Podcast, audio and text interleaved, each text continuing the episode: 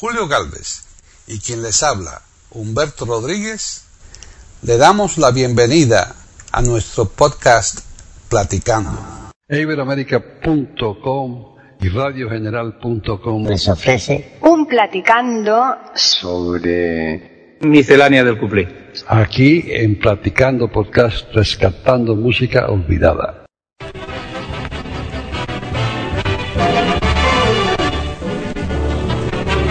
Quand on est tout monde, mais combien à Paris, que va-t-on voir Rempli d'espoir. Avant le musée, l'opéra, les Tuileries, que va-t-on voir Le premier soir, on doit choisir entrée folie bergère. Et Casino de Paris, c'est très clair.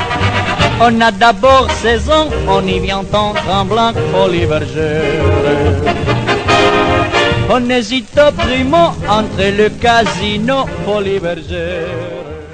¿Qué tal? Bienvenidos otro día más a Platicando Podcast Rescatando Música Olvidada en iberoamérica.com. Soy Paqui Sánchez Galvarro. Está conmigo hoy, como muchísimas veces, Pepe Rabanal, que como siempre él está en Badajoz, en la ciudad donde reside, y bien a gusto, ¿verdad, Pepe? Aquí tenemos entrando el solecito por la ventana en esta pequeña emisora que nos hemos montado aquí. Exactamente, el solecito en nuestro enclaustramiento ya por sexta semana, ¿no?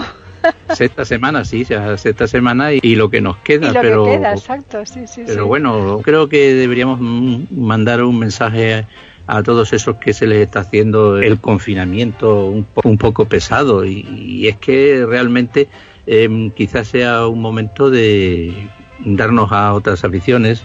La lectura quita mucho tiempo y mm, realmente el que no tenga hábito de lectura lo puede coger porque es una cosa que estamos perdiendo el hábito de leer y no por culpa nuestra, sino que mm, yo creo que ahora mismo en planes de enseñanza pues no se está machacando lo suficiente en lo que es la lectura comprensiva y, y también como propio deleite, como propio placer, no solamente para tener ni más cultura ni más información, sino simplemente como una actividad lúdica.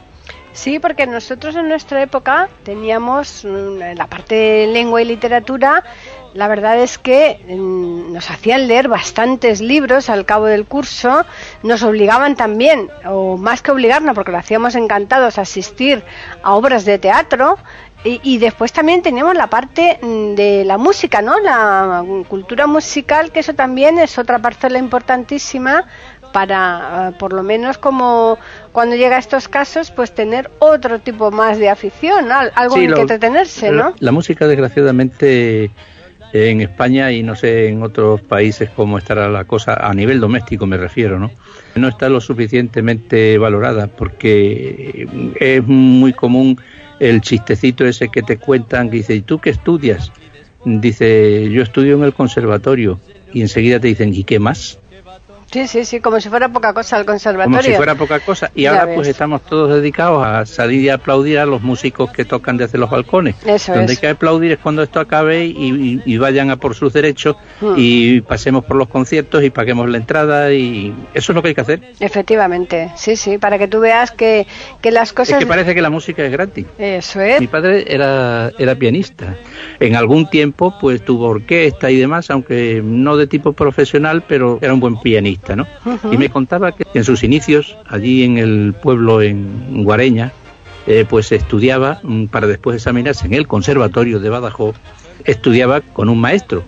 Y claro, todo el mundo sabía que tocaba el piano, ¿no? Y había un señor que tenía un casino y un bar, ¿no? Y para no agradecerle ni siquiera el que le tocara una pieza porque le gustaba oír el piano que tenía en su salón, le decía, anda, ensaya un poco. para no tener que dar ni la gracia. Exactamente, ensaya, Esa ¿no? es la consideración que tienen, qué barbaridad. Que tienen, que tienen los músicos. Y Sí, sí, desde sí. luego, todas estas músicas que traemos hoy aquí, viene todo esto a colación. Mientras estaba coleccionando los temas que vamos a escuchar, pues pensaba que todos estos artistas tenían mucha, en su época, mucha más fama y popularidad que dinero, porque aunque algunos eran mm, realmente bien pagados, no es como ahora cuando un artista triunfa, sino que la popularidad casi siempre era, aunque tuvieran bastante dinero por su trabajo, siempre era mayor que los ingresos que podían generar, ¿no? Y ahora, pues realmente hay muchísima gente preparada, muchos conservatorios, eh, muchísimos artistas, muchísimos músicos, pero realmente el músico, lo mismo que el escritor, todavía no tiene el estatus que merece. Empezando por el respeto, ¿no? Todo el mundo cree que la música es fácil, que no sé qué. Wow, pero sí, bueno, pero es que mi hijo estudia matemáticas, es mucho más difícil. Y entonces se le pone por delante una partitura de Mozart, ¿no? Y dice, esto es fácil, Exactamente. Venga, eh, con ello. Descifra esto y tócala tú en cualquier instrumento a ver qué haces, ¿no? Eh, eh, si es que ya no solamente eso, sino incluso la voz, ¿no? Que es otro instrumento. Intenta tú eh, esas notas mm, tararearlas. Siquiera Es eso. es un problema eh, que hemos estado machacando, pero no solamente en eso, sino que nos han estado durante años, en los- las últimas décadas, inculcando que mm, con las carreras de letras no se hace nada, que Claro. siempre las ciencias y tal, y ahí estamos, eh, que a nivel humanístico estamos, bueno, pues más pegados que un sello de correos, ¿no? Porque realmente es así. Sin embargo, luego tienes también la, la sorpresa feliz, ¿no? De que te encuentras a médicos e ingenieros que son aficionados a la música, a la literatura, e incluso conozco a alguno que le gusta el latín. O sea, Que, eh, que esa es otra, ¿eh? ese, ese es el, ese es el equilibrio que se debería tener, ¿no? Claro.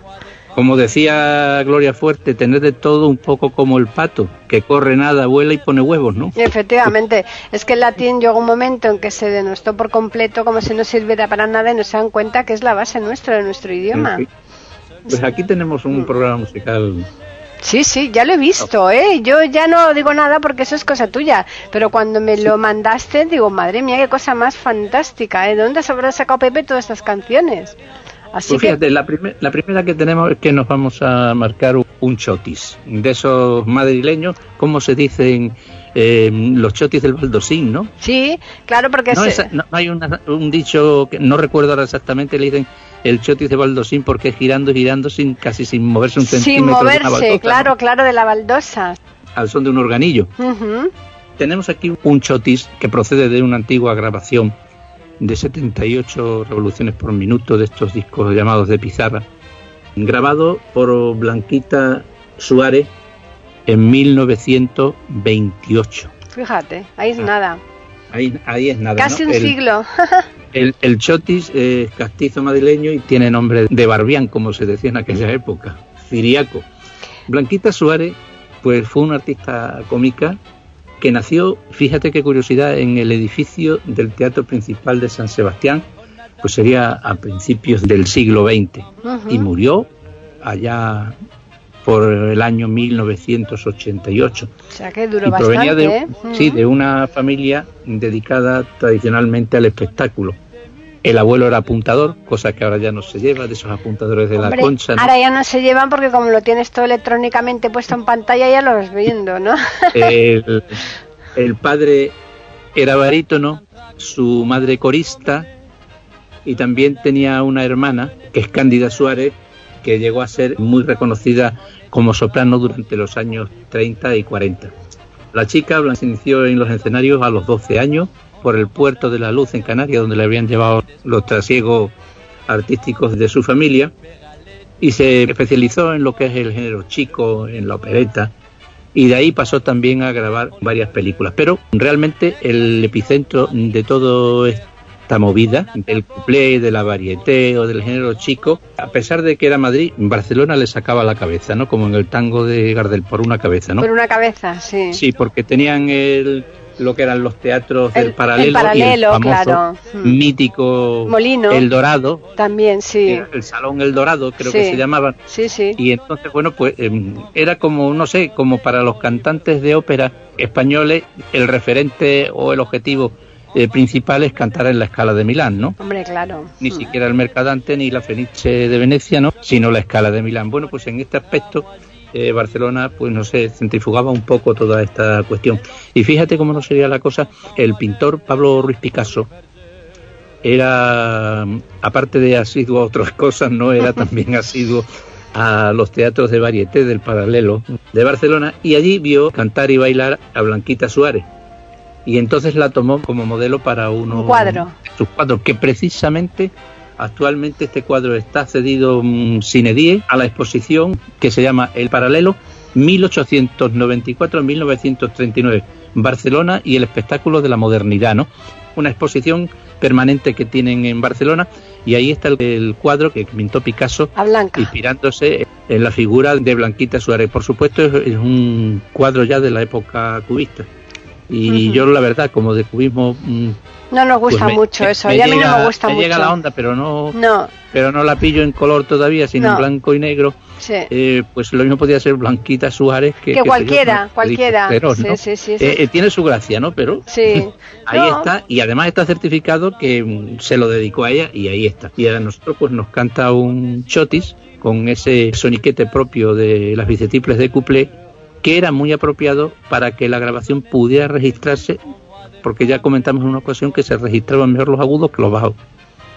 Claro, y, los bajos apenas se oían, ¿verdad? claro, y la orquesta por eso queda mm. chillona y tal, mm. y en fin.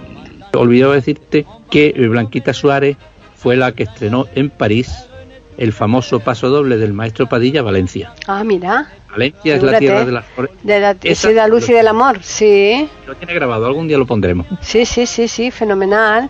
Bueno, pues, pues, vamos a escucharla, claro. Avant les musées, l'opéra, les Tuileries, que va-t-on voir le premier soir On doit choisir entrée folie bergère et casino de Paris, c'est très clair. Estiria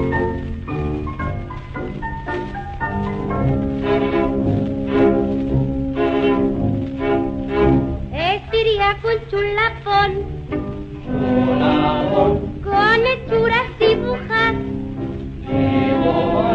Al que yo de mi pasión. Por catorce bofetas.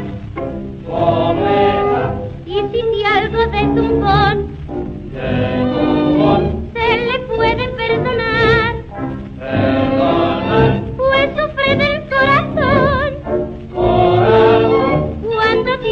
trabajar. Y yo que por él estoy sin padre y tengo empeño en mujer por no chambrí de playa te vi, pues ya di un que le digo así. Criaco, criaco, me han dicho que estás averiado. No sufras, mi vida, ni pases por eso cuidado que mientras conserve dos pesetas todo será tuyo, que quieras que no. Criaco, criaco, cardíaco tú debes estar, por eso el izquierdo te impide poder trabajar. Si eso no tuviera, y siguiendo así, la medalla del trabajo era para ti.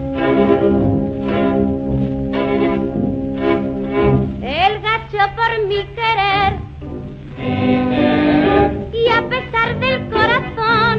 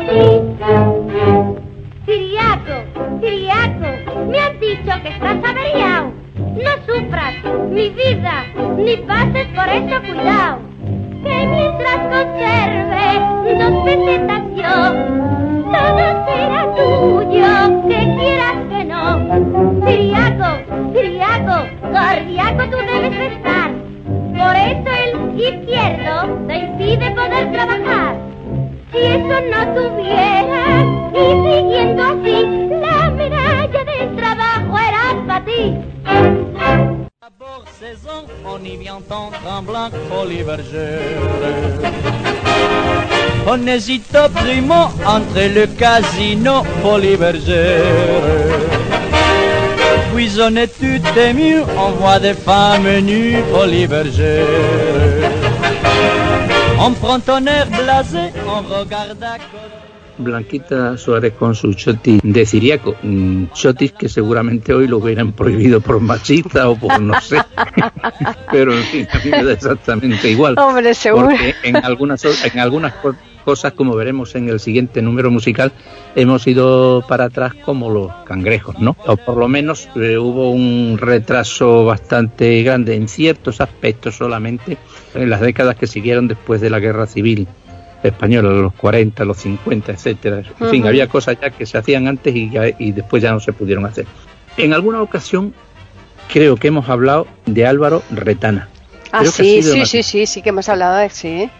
Hoy incidimos un, un poco más porque, desde luego, yo creo que la figura lo merece. En principio, pues estábamos hablando de que a lo mejor las figuras del cuplé, eh, las vedettes, y en fin, pues tenían mm, quizá más popularidad y fama que ingresos económicos, ¿no? Álvaro Retana y Ramírez de Arellano, que era su nombre, pues fue siempre considerado en España lo que se dice un niño bien, por familia. Había nacido en Batangas, que eso está en la costa de Filipinas, en 1890, y la muerte de Álvaro Retana se produce en Madrid en 1970, en Torrejón de y nació en cerca de Filipinas porque su padre en aquellos tiempos era alto funcionario del comisariado español en Filipinas, ¿no? Después se traslada la familia a Madrid, que es casi en los primeros años de, de Álvaro Retana. Su padre también tuvo que trasladarse porque fue nombrado gobernador de Huesca, estuvo en Zaragoza también, pero siempre con cargos, ¿no? Y entonces era una familia, como vulgarmente se dice, con posibles. Álvaro Retana fue un caso especial dentro del panorama literario español porque fue pintor, fue letrista de cuplés, fue compositor, fue novelista. Él se autodenominaba el novelista más guapo del mundo y era bisexual, O sea, una, un adelantado en su tiempo. con el ocultamiento propio Claro. eh, que imponía la época, porque mm, y estamos hablando que también le tocó pasar el régimen de la dictadura de Primo de Rivera, que debe Ujú. ser por- del 27, 28, 29, por ahí, cito Sí. de memoria, como siempre algún purista Ujú. que nos corrija. Aparte de eso, en literatura tenía dos vertientes, letrista de cuplés, como hemos dicho, y novelista con una prosa extraordinaria, ¿no? Era eh, vigoroso y aparte de eso nos hemos olvidado decir que era funcionario del Tribunal de Cuentas Fíjate. Aunque a veces yo no sé si en estas cosas se iría mucho por el Tribunal de Cuentas pero ya, bueno, cuando se tienen tantos cargos, lo normal es que abandone más de uno. en, en su historia no y entonces bueno él donde donde se movía y fu- fue figurinista de teatro no Qué diseñador de decorados en fin montador de espectáculos de todo no Vamos, que, que, que- que era una joyita ese hombre, ¿eh? y descubridor de estrellas amigo de Raquel Meyer, de la Goya, de Mercedes. Acero, de Blanquita Suárez, a la cual le dedicó el, la que, a la que ha cantado antes, ¿no? Sí, sí. Le dedicó el fado que vamos a escuchar después del comentario, ¿no? Y luego, aparte de eso, tenía una vertiente de línea, por así decirlo, erótica en sus novelas, ¿no? Lo cual era, para esa época, bastante avanzado, ¿no? Ahí mm, descubrió y tiraba de la manta del mundo homosexual, lésbico, de todo ese tipo de cosas, ¿no? Y lo hacía visible, ¿no? En, en ese aspecto y con un desparpajo y una audacia tremenda. Además, se declaraba republicano. Por eso comentamos en una ocasión que él iba a las manifestaciones con mono de seda azul porque se podía ser republicano, pero no un guarro, ¿no? No, claro, claro. Se hacía fotografías con un kimono y los labios pintados y fumando, o sea, eh, Madre mía. y tuvo problemas de imprenta. Los problemas de imprenta por los cuales fue detenido y metido en la cárcel. Los problemas de imprenta eran para mm, tapar eh, el calificativo de novelas que se habían considerado o obras de imprenta demasiado audaces, ¿no? Ya. Y entonces la cárcel estaba ahí.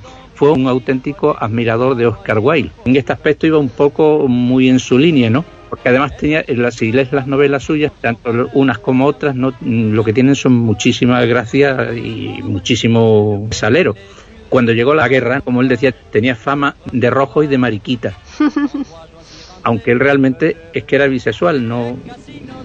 Y se refugió en casa de un amigo. Por H o por B, allí se habían encontrado o habían guardado algunos efectos religiosos, cálices o algo procedentes a lo mejor de espolio. El- el- la cosa no quedó muy clara, ¿no? Entonces él fue detenido porque le acusaban también de profanación, ¿no? Pero era lo que estaban buscando para meterle mano, ¿no? Usted, le dice el fiscal, usted bebía semen en los cálices sagrados. Dice, no, yo esas cosas prefiero tomarlas directamente, allá en Roma, ¿no? ¡Qué barbaridad! Espero que nuestros oyentes No, no, no, hombre, son, son- con- adultos y además sabe que todo esto, pues hombre, evidentemente, Es cierto. claro, claro. Y, y aparte de eso, es que es exactamente igual lo que le ocurrió anteriormente a Oscar Wilde cuando también le procesaron en Inglaterra por el mismo delito. Ya, Dice, ¿por qué es que le han visto a usted? Le dijeron a Oscar Wilde besarse con hombres. Y no contestó, ¿no? claro. Sabía que iba a grabar la cosa. Hmm. Y ya el fiscal le dijo, bueno, usted me besaría a mí. Y el otro ya no se pudo resistir. Dice, no, a usted no, que es muy feo. bueno, pues uno y otro fueron a la cárcel y Álvaro Retana pasó ocho años En la cárcel. prisión por esta cuestión, ¿no? Fíjate. Cuando salió, pues dicen los amigos que ya no era ni sombra del que fue, ¿no? Lógico, es que eso te marca, Aquel ¿eh? que tenía, te- tenía siempre un coche, como se dice antes, un coche de punto en la puerta Hmm. las 24 horas del día para cuando lo necesitaba. Tenía una casa palacio de su familia en la calle Manuel Silvela en, Fíjate, aquí en Madrid.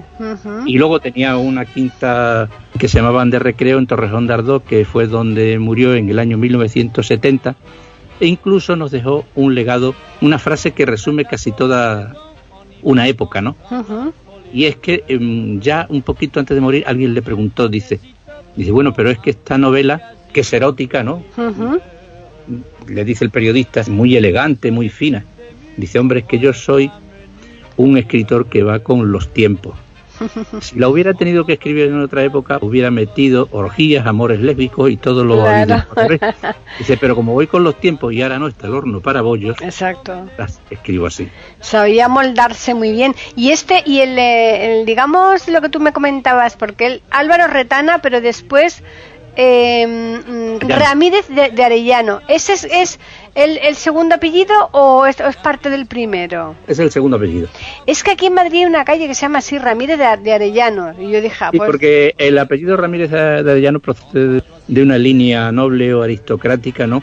Con varias ramificaciones, que- ¿no? pero que no es Y, él, no se refieren a él en este caso, no. En este caso, eh, no creo. Y mm, nos dejó un fado al estilo portugués que se llama Blanquita, dedicado precisamente a la artista que, eh, Que hemos visto antes, sí, a Blanquita Suárez.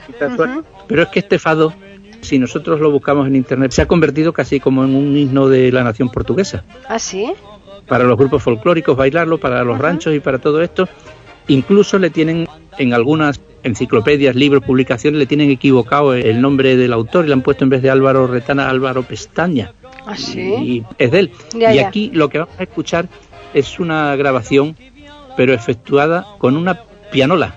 Ah, mira, qué bueno. ¿Sabes cómo va eso, no? Sí, es un sí, piano sí. normal Eh. al que se le mete un rollo de pianola y toca solo. Y va tocando, claro. Pero si tú Ah. quieres tocar el piano normalmente, lo paras y puedes tocar. Puedes tocarlo, claro, sí, sí, Pues, sí. mm, Vamos a escuchar lo que es una pianola.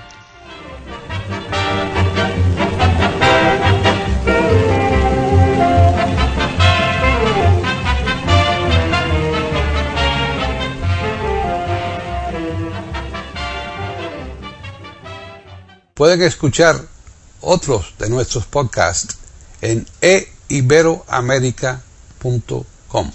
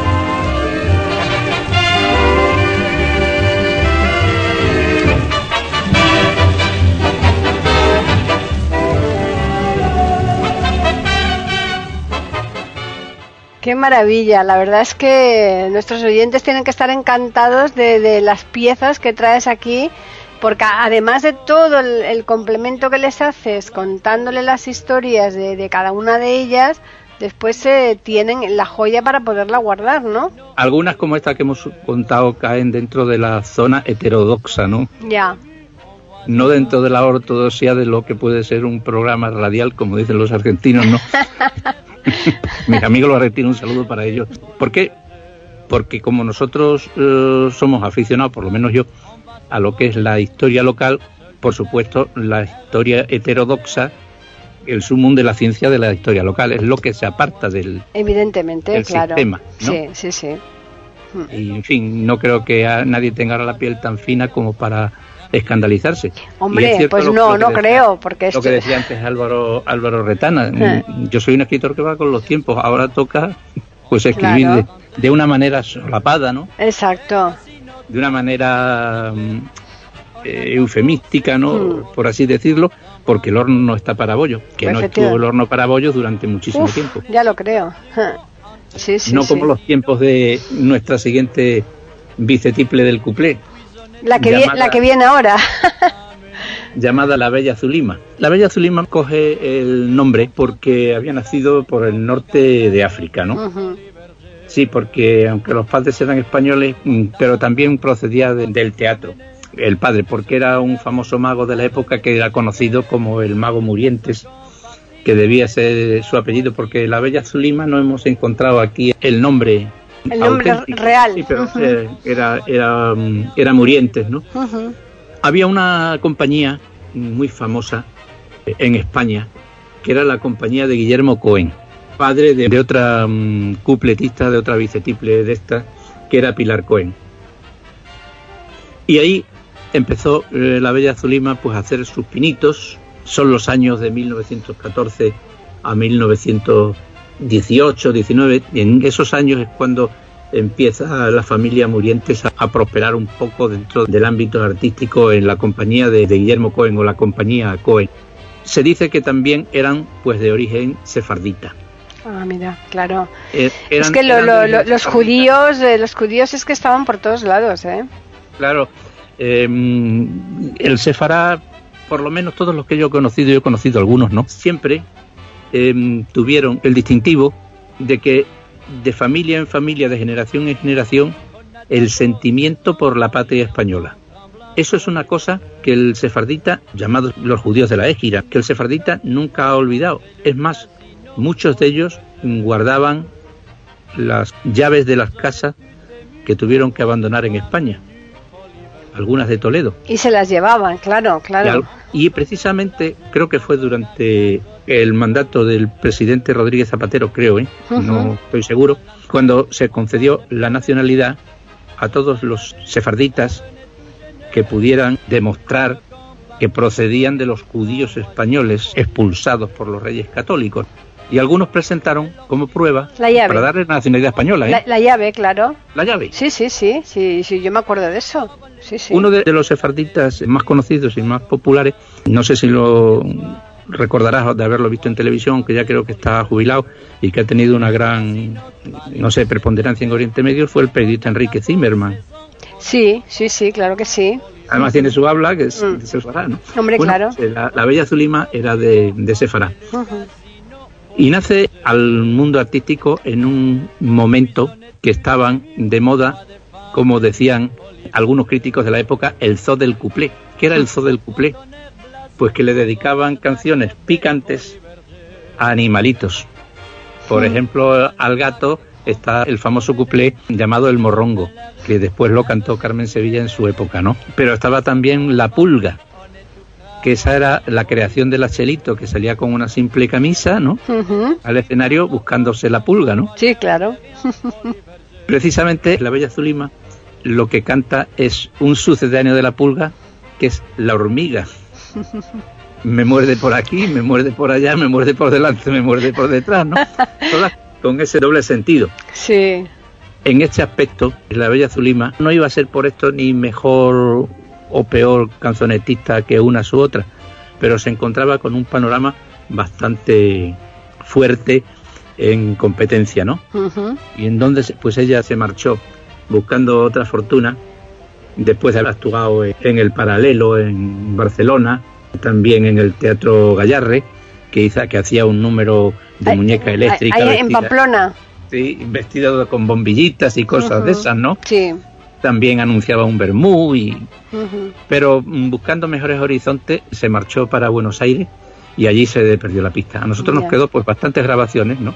Y alguna aparición en alguna película, ¿no? Y precisamente se, mar- se marchó en el vapor donde se iban casi todos los españoles que emigraban a la Argentina, el vapor Buenos Aires.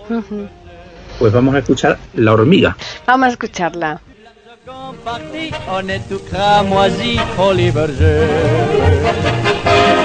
Et lorsqu'il vient la femme, on s'en va l'heure de rien, folie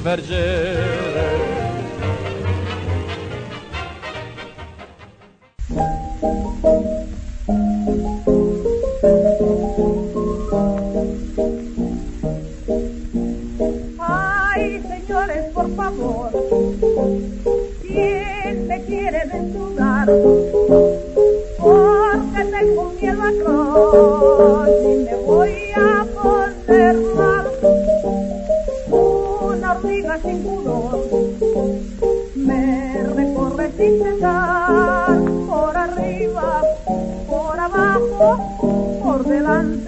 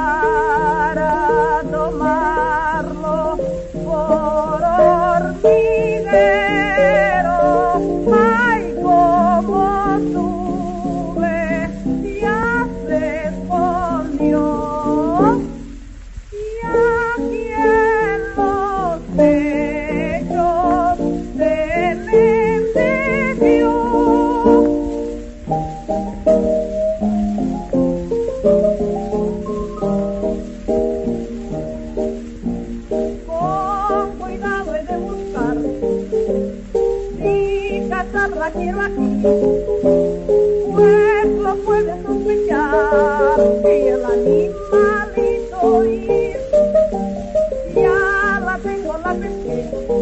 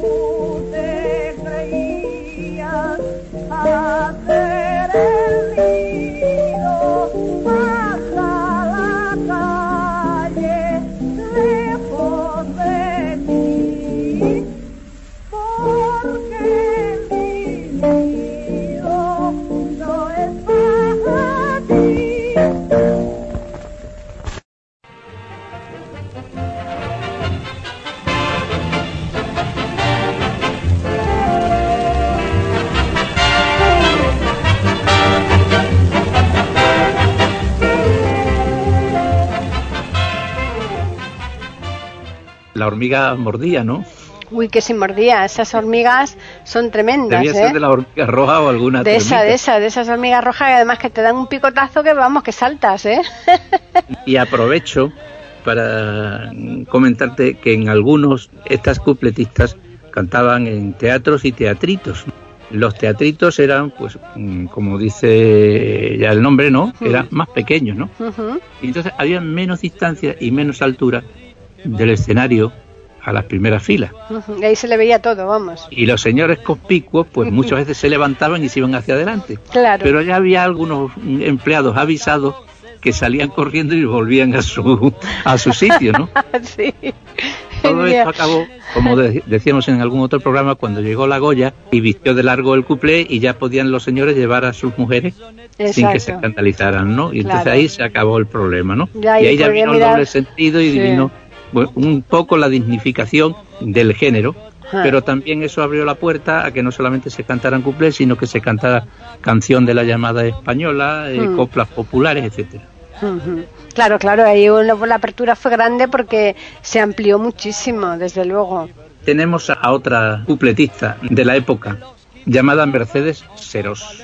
Nombre completo era Mercedes Serós Ballester y también igual que Raquel Meyer, lo que no sé si esto también era que hemos hablado de, de Raquel Meyer en alguna Mm. ocasión. Sí, Eh, No sé si esto también fue motivo de enemistad entre las dos, ¿no? Era también de Zaragoza, porque Raquel Meyer, recordemos que era de Tarazona, sí. y Mercedes pues, era de Zaragoza, nacida el 10 de abril de 1900 y murió justo el 23 de febrero de 1970.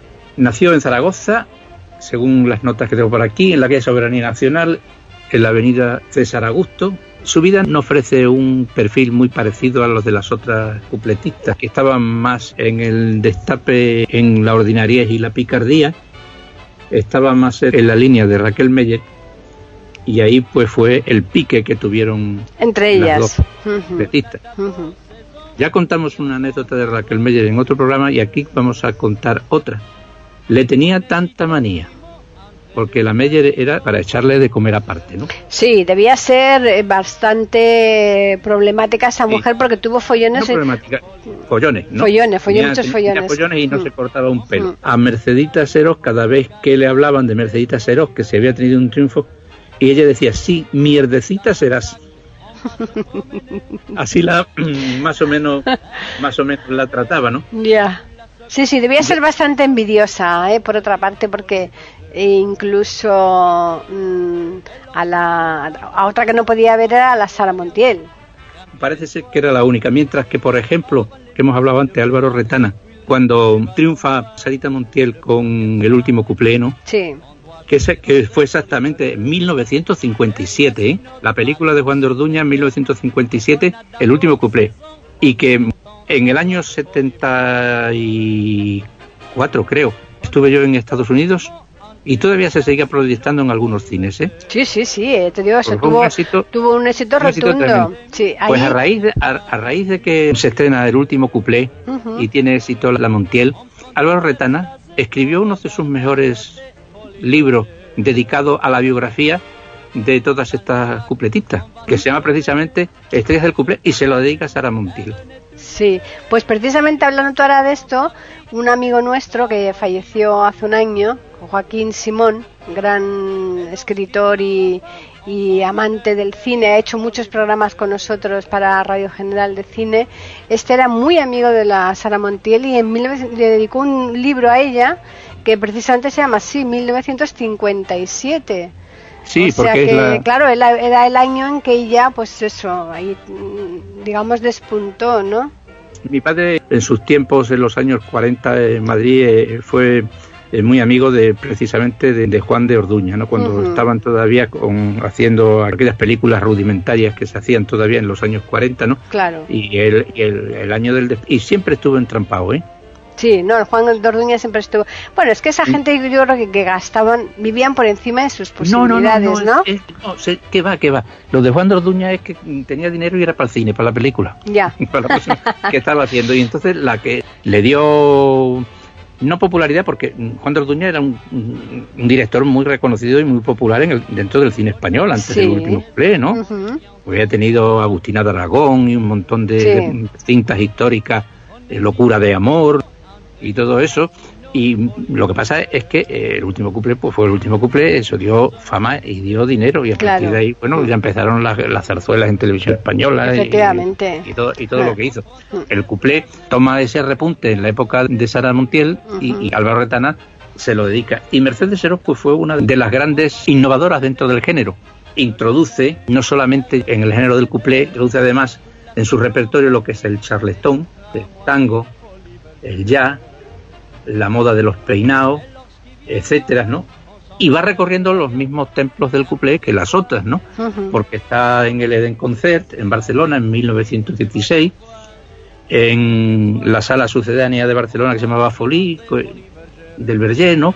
Está también en Madrid, en el Cinema Cursal, en fin, una serie de sitios, ¿no? Y realmente, bueno, pues fue una artista de la época, quizás aquí ya la voz no es tan chillona y muchos de estos cuples pues después los ha recreado nuestra paisana, digo paisana porque nació aquí, Olga Ramos, ¿no? Ah, sí, claro.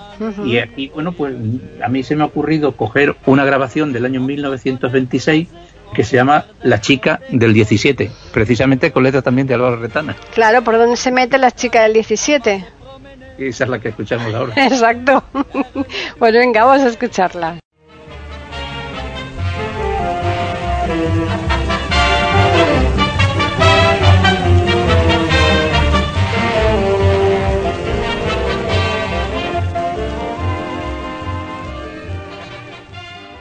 Pueden escuchar otros de nuestros podcasts en eiberoamerica.com.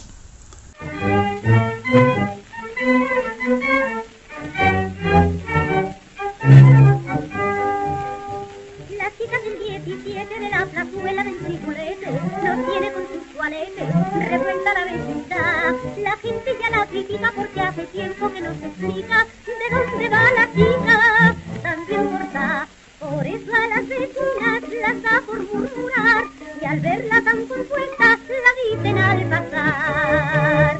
¿En qué se mete la chica del 17? ¿De dónde saca? Pa' tanto como desata. Pero ella dice, al verla en este plan, la que quiera coger peces que se acuerde del refrán. La chica del 17 lleva zapatos de tafilete, sombrero de gran copete y abrigo de pedigrí. Los guantes de cabrilla, medias de seda con espiguilla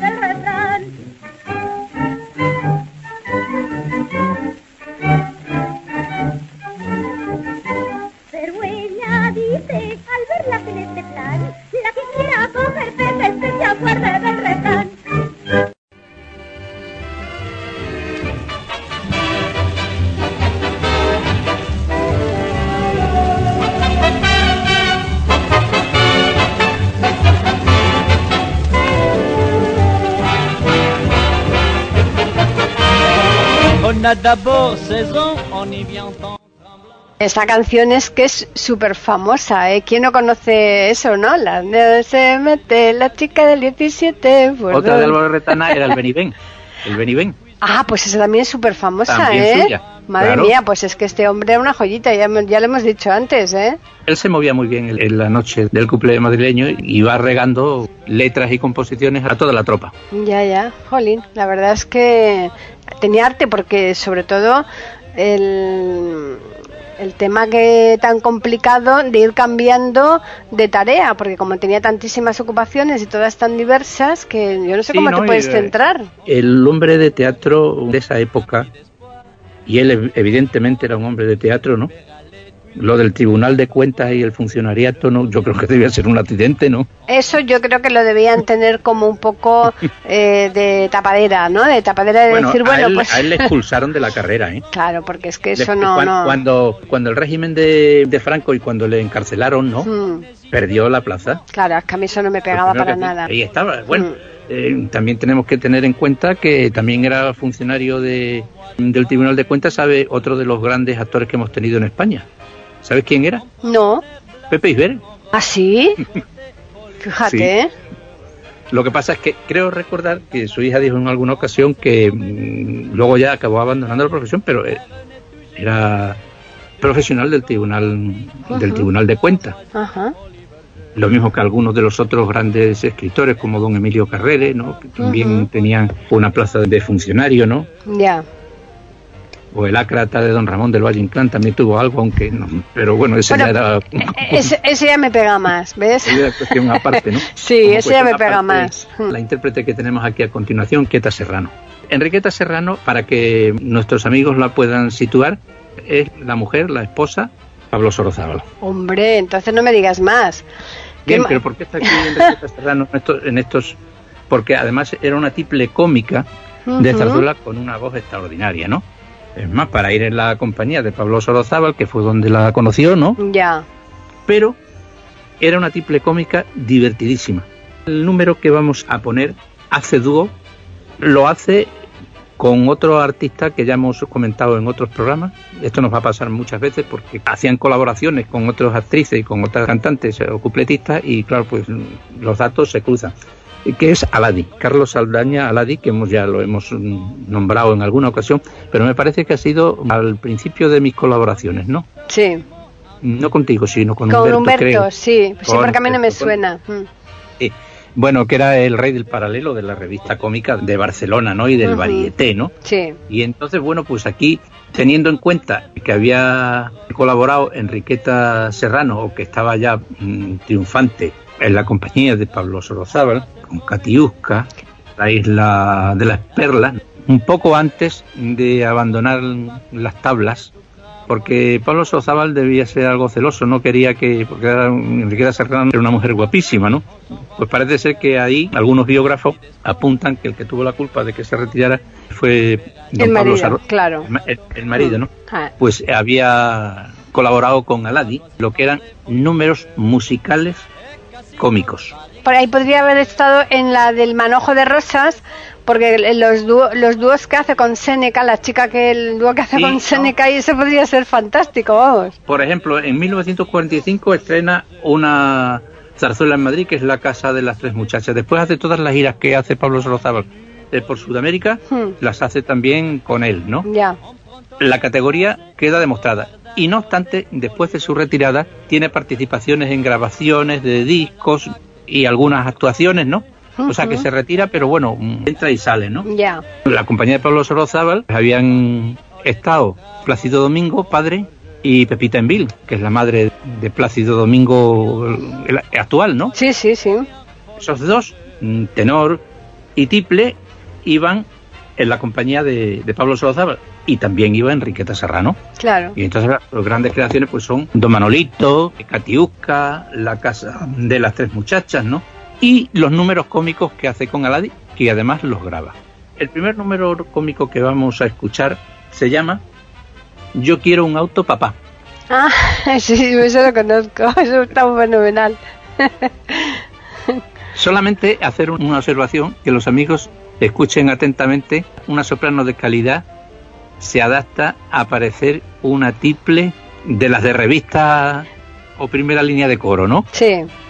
Pero haciendo la gracia y cantándolo eh, con chispa y con humor. Por eso su especialidad era ser triple cómica, pero tenía unas facultades Que vocales. exacto, que podía haber sido en normal, los agudos, claro. esos que hace forzados ahí. La canción dice, yo quiero un coche papá todo pintado de azul. ¿Por qué? Porque estaban respirando a la moda de lo que se llegaron a llamar las chicas Topolino Ah, sí. con sus gafas, sus peinados con el pelo en rodete y por supuesto el auto, que era el estatus de... Y claro, y ahí interviene con Aladdin que le hace también el número cómico, ¿no? Le hace el número cómico y en fin es muy divertido y por supuesto está dentro del género que se llevaba en esa época que es el charleston. Lo escuchamos. On va se promener, seul dans la rue, car on est tout gêné. Sous la seconde partie, on est tout cramoisi, folie berger.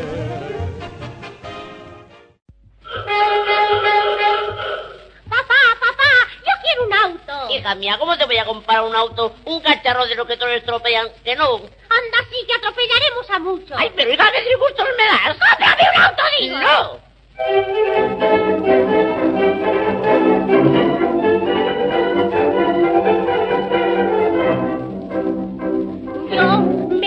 Loca por comprar un auto para por las tardes el pasear. Con mis gafas negras siempre en el volante bien, tras la bocina toco sin pesar. Un auto de verdad, ¿eh?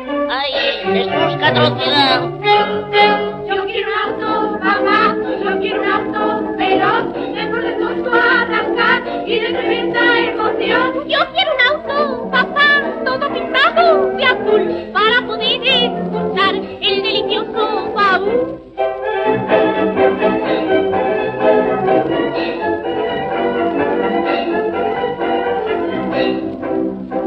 Un como el de mi novio aquí, con la bocina de variedad, que al sonar una voz nuestro pensamiento sí, que se dé cuenta de ello mi papá. Me quieren engañar. Ay, Jesús, qué atrocidad. Yo quiero un auto, papá, yo quiero un auto veloz, de por dentro arrancar y de tremenda emoción. Yo quiero un auto, papá, todo pintado de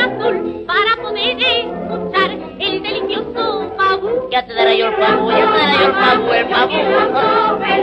dentro arrancar y de tremenda emoción. Yo quiero un auto, papá, todo pintado de azul, para poder escuchar el delicioso baúl. ¿Me lo compras o no me lo compras? No, que gasta mucha benzina un automóvil. De comprar un encendedor que gasta menos.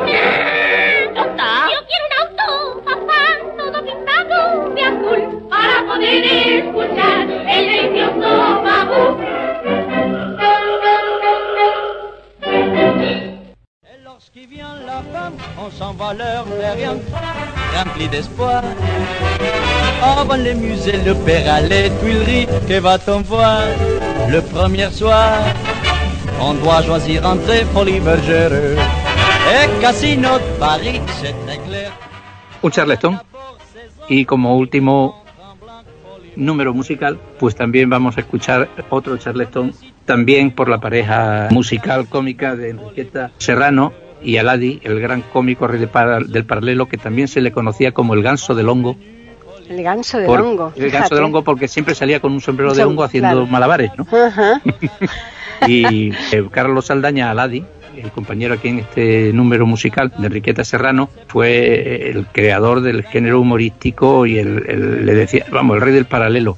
Eh, cuando, cuando murió, pues todos los artistas que se dedicaban al género cómico, encabezados por Mari Sampere, ¿no? Sí, bueno, esa, esa también es graciosísima, es la verdad. Empezó en la compañía de Aladi. Aladi tenía éxitos y como decía Alfredo Marquerie y algunos proyectos totalmente absurdos en su cabeza que nunca se llegaban a buen término, ¿no? Desde porque luego. pertenecía, decía Marquerie, dice, Aladi, dice, fue él el que le puso el, no, perdón, fue Santiago Rusiñol el que le puso el nombre de Aladi porque se parecía a Aladino, ¿no? Sí. La lámpara maravillosa. Decía Alfredo Marquerie, el crítico teatral, dice, es que Aladi y yo pertenecemos al mundo de los locos, no precisamente el de manicomio, sino que somos aficionados al circo, porque todo esto tenía algo de, de circo. La varieté es un poco el circo que se traslada a las tablas de un teatro, ¿no? Sí. Y aquí, en este número, que es otro Charleston que canta y baila, o bailaba en su época, con Enriqueta Serrano se llama Anda Chinito. ¿Por qué? Recordemos una cosa. No sé si los oyentes de más edad recordarán a los chinitos de los collares. Sí, Los chini- le- le- te refieres a, a las bolitas, ¿no? Que se le, le llaman chinos, los chinitos. No, no, no, no, no, no, no, no, no, no, no, no, no, no. Mi- eh, Mira cómo aquí, aquí vamos a aclararlo un poquito. A ver, sí, sí, sí, venga. No tenía yo mucho comentario para este número, pero ahora ha salido, ¿no? Sí, Los chinos, que ahora todos los conocemos por el bazar del chino y demás, ¿no? sí, sí, sí. Y que ya viven entre nosotros, ¿no? Ujú. Pues la cosa no es nueva. Empezaron a venir en estos años de los años 20, 30 y 40. Y eran conocidos como los chinos. Y se paseaban por las ramblas de Barcelona y de las principales ciudades españolas vendiendo collares y pulseras. Ah, ajá. E inventaron el marketing chinero, que es lo que se dice en esta canción. Y era que si le comprabas unos collares, el chinito te regalaba un globo. Y, y lo que lo sacaban del maletín, ¿no? Ya. Donde tenían sus globitos. Y estos collares pues eran muy populares porque las chicas que bailaban el charleston hacían girar el cuello y el collar de perlas ese de fantasía, ¿no? Sí, Mm, Pues hacían una especie de número como si fuera el hula hoop pero en collares, ¿no? sí. Igual que lo hacía Josephine Baker en el Folie Berger y en el en París, ¿no? Es que el bailar los aros aquellos, el hula hoop es bastante complicado, Claro, ¿eh? pues esto lo, lo hacían, ese giro de cabeza, ¿no? Sí. O, de, o de cuello lo hacían con los collares.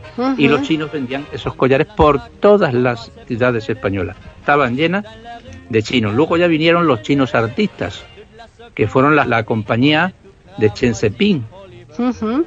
y del profesor Chang. El profesor Chang era chino y era, era- era ilusionista, ¿no? Sí. Un ilusionista famosísimo en la época. Y, el, y Chen Seping fue el fundador del teatro chino. Fíjate, ¿eh? que casó con una española que era Manolita Chen, ¿no?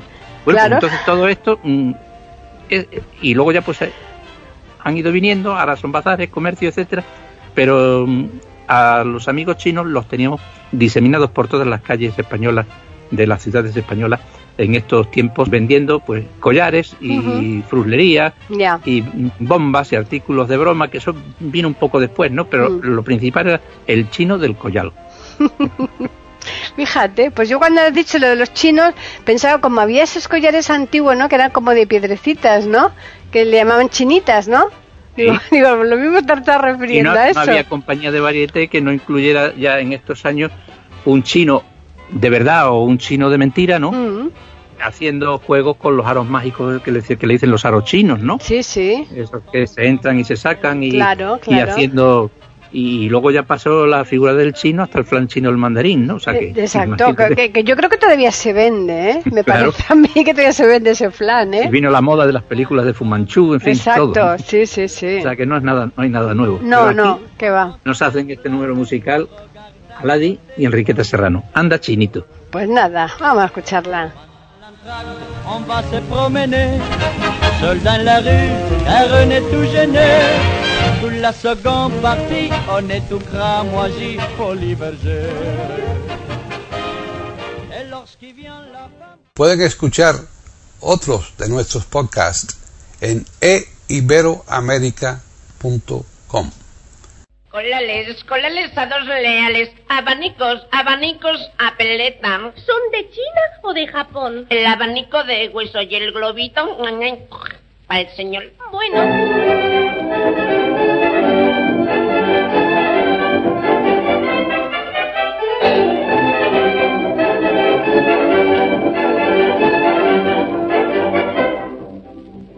Como los collares de los chinos ya son no llama la menor atención. Estos pensaron regalar globos igual que en el bazar. Y es caso curioso el poder contemplar cuando los chiquillos ven vender un collar como a los chinos en trofeo. Todos gritan a la vez.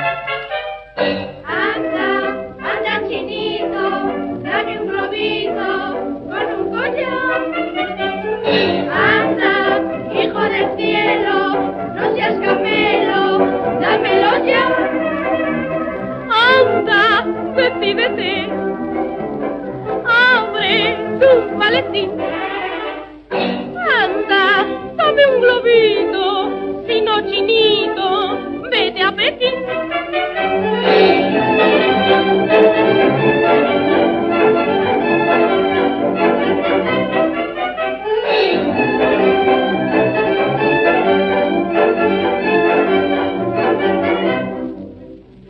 No hay ninguna chica que no deje de ir a comprar collares para un globo lucir. Y por las calles hay que ver cómo los lleva la mujer.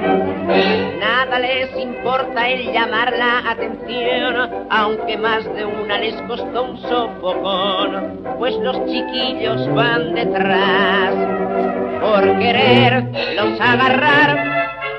Anda, anda, chinito, dame un globito con un collar. Anda,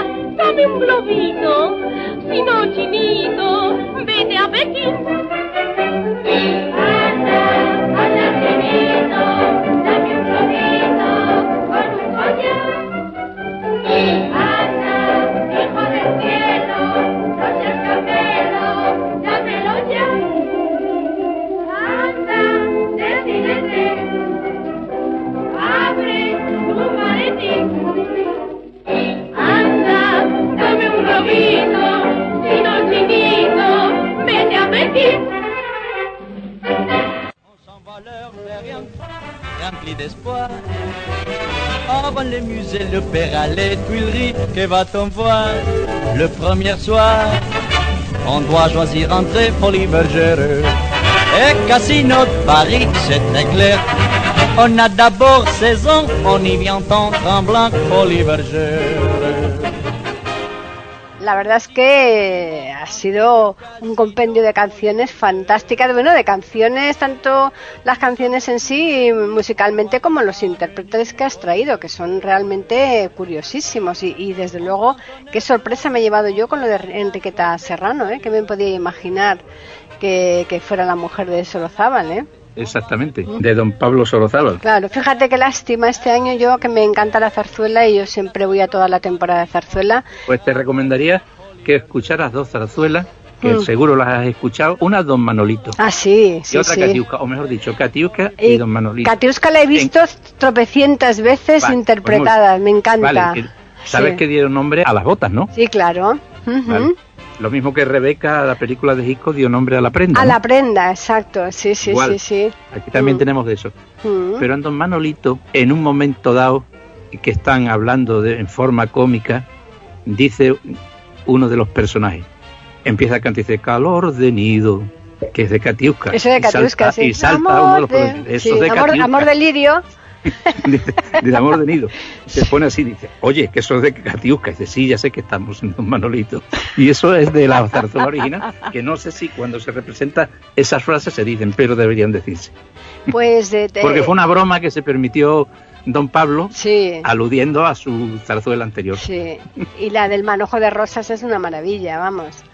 Pues yo me he perdido este año eh, Policías y Ladrones, porque la he suspendido, claro, y ahora me, ahora me van a suspender lógicamente en mayo la de Luisa Fernanda, que ya la, la he visto tropecientas veces, claro, y otra que me encanta mucho, que también la he visto cantidad de veces y que me encanta, yo canto la roma- una de las romanzas, Sobre- la de la tabernera sobre- del puerto, en un país de fábula, en un país de fábula vivía un viejo artista que Pues- una flor, esa me encanta, y esa, Luisa Fernanda tiene también una anécdota, ¿eh? ah sí, Esa seguramente no, no- no la conoce. ¿cuál? Vino con muchísimos años ya Moreno Torroba Sí, a Badajoz a dirigir, bueno, estuvo cinco minutos dirigiendo nada más, ¿no? O sea que no, no sé si fue Luisa Fernanda, no, no era Luisa Fernanda, era otra cosa, ¿no? ya, Y entonces mi padre allí ya en el saloncillo estábamos allí hablando con él y dijo, oiga usted maestro, dice, ¿es verdad lo del final de Luisa Fernanda? Dice, sí, sí, sí, sí. Y dice, dice, pero a ver, tuvo que ponerse así, así se quedó.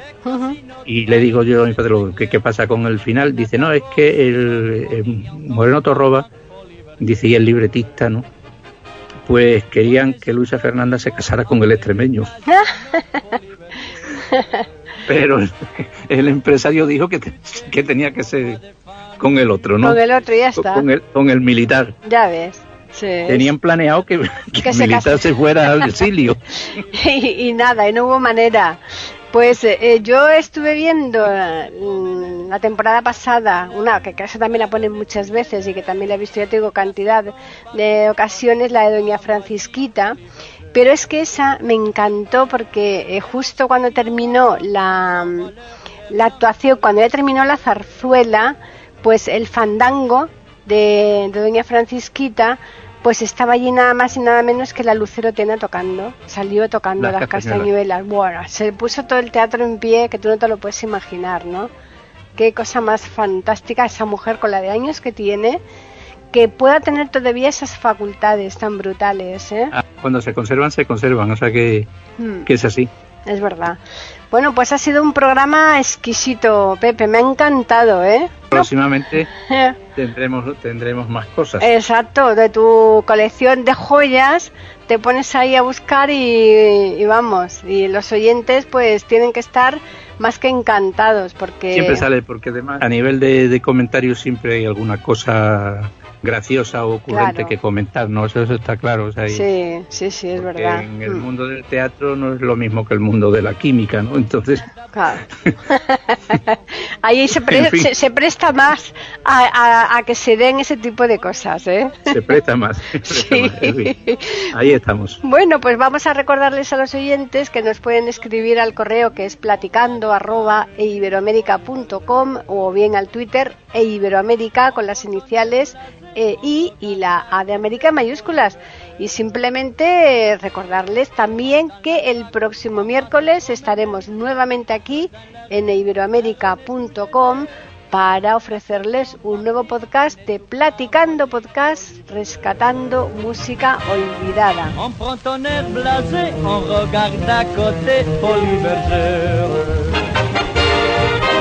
L'entracte, on va se promener, seul dans la rue, tout. Toute la seconde partie, on est tout cramoisi, Folie Bergère. Et lorsqu'il vient la femme, on s'en va leur rien, Bergère.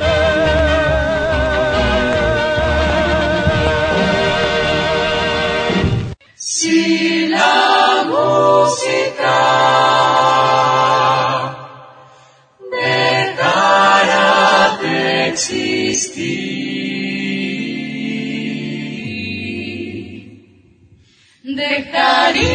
de cantar todos los patas. Platicando podcast, rescatando música olvidada. Aquí encontrarán compositores e intérpretes de antaño. Participación de oyentes que lo deseen, con creaciones propias o aquellas que quieran rescatar. Podcast dirigido por Paqui Sánchez Clarobarro. Edición de audio a cargo del productor Julio Galvez Manríquez. Pueden escuchar otros de nuestros podcasts en http dos puntos, barra barra e iberoamerica.com. Pueden escribirnos por correo electrónico a platicando e iberoamerica.com o por Twitter a e con la e, la i de Ibero y la A de América en mayúsculas. Solamente me resta agradecerles a todos su atención e invitarles a que regresen el próximo miércoles para escuchar otro programa de Platicando Podcast, rescatando música olvidada.